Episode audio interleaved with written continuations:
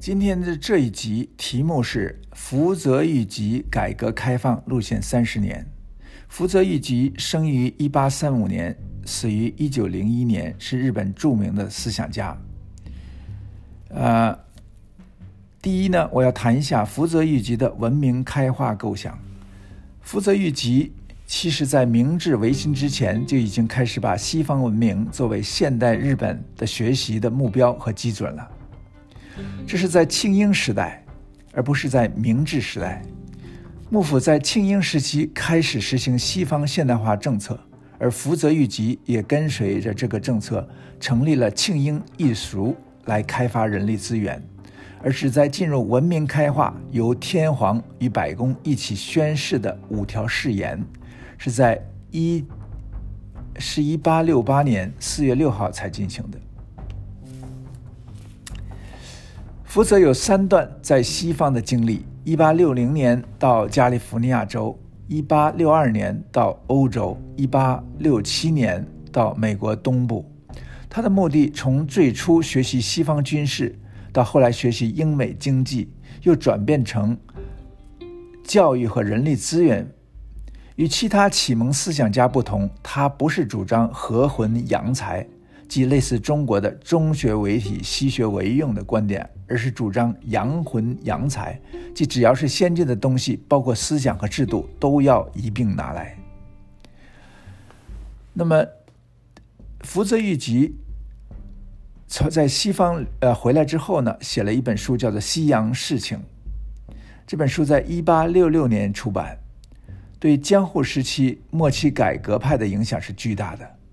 尤其是一些重要文献，这包括次松小三郎的《国政改革意见》，呃，上书；坂本龙马的《传中八策》，游历公正的五条誓言和三本绝马的管见。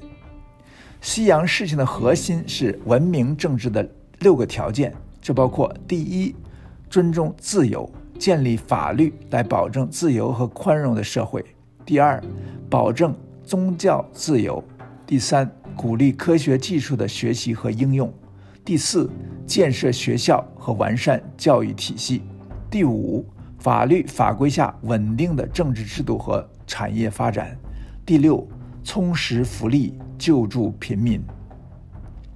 福泽谕吉考虑的问题是呢，这六个条件是否可以在日本实现？怎么实现？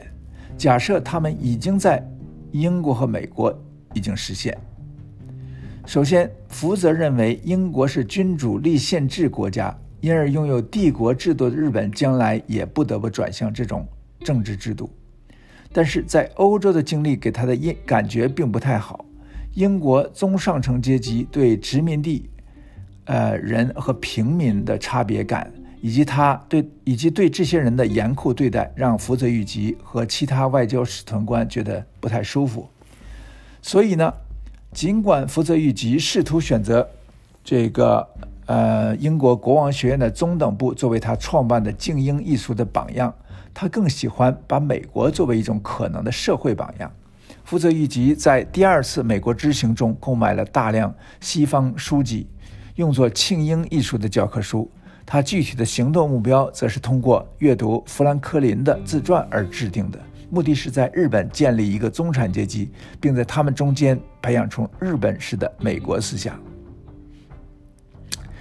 这也是为什么福泽谕吉认为美国是明朗的，而英国是阴暗的。他认为人类必须走美国的道路。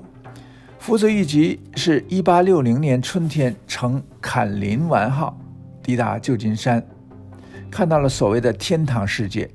对比两年前、两年后在欧洲的经历，美国没有像在欧洲那样的等级制度，没有那样严重的歧视，对体力劳动者有足够的尊重，因此他想建立一个以美国为社会榜样的日本。当然，他可能并没有看到种族歧视方面的问题。一个原因可能是因为他遇到的几个美国人，呃，包括一个叫做布鲁克的船长，还有一个啊麦克杜卡尔。船长和旧金山商人布鲁克斯，这些人都是很好的人。后来福泽谕吉选择在美国东部为他的两个儿子出国留学，一生中一直对美国中产阶级保持着天真的信任感。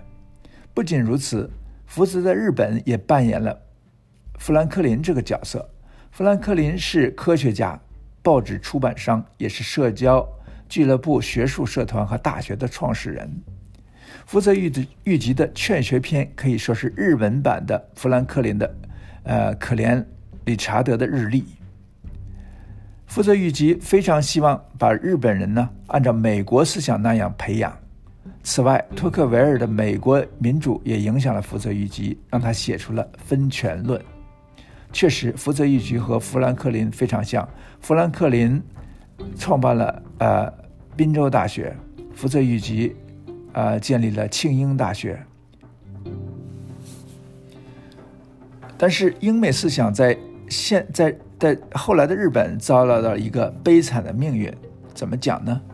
西洋事情事情呢？是这本书是江户时代末期有关政治体提议的主要信息来源。上面提到的次松三郎和山本九马，呃，坂本九马，呃，所代表的大政奉还理论的内容，根据的就是福泽谕吉翻译的美国宪法。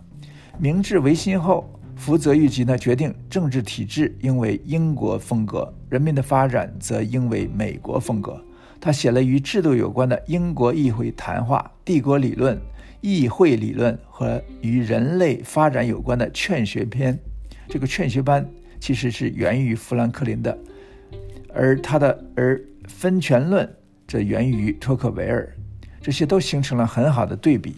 同时，他也受到了马修阿纳德对于英国公司的批评批评方法的强烈影响。然而，1871年废藩直线的变革摧毁了福泽谕吉预吉本来希望的美国式的日本联邦帝国的概念，而福泽的盟友大卫仲信啊，也在明治十四年的政变中失势下野。福泽谕吉在体制上照搬英国模式的想法也泡了汤，提倡英语学习的私立学校所承受的压力越来越大。而公立学校里对德语思想的优惠待遇也变得越来越明显。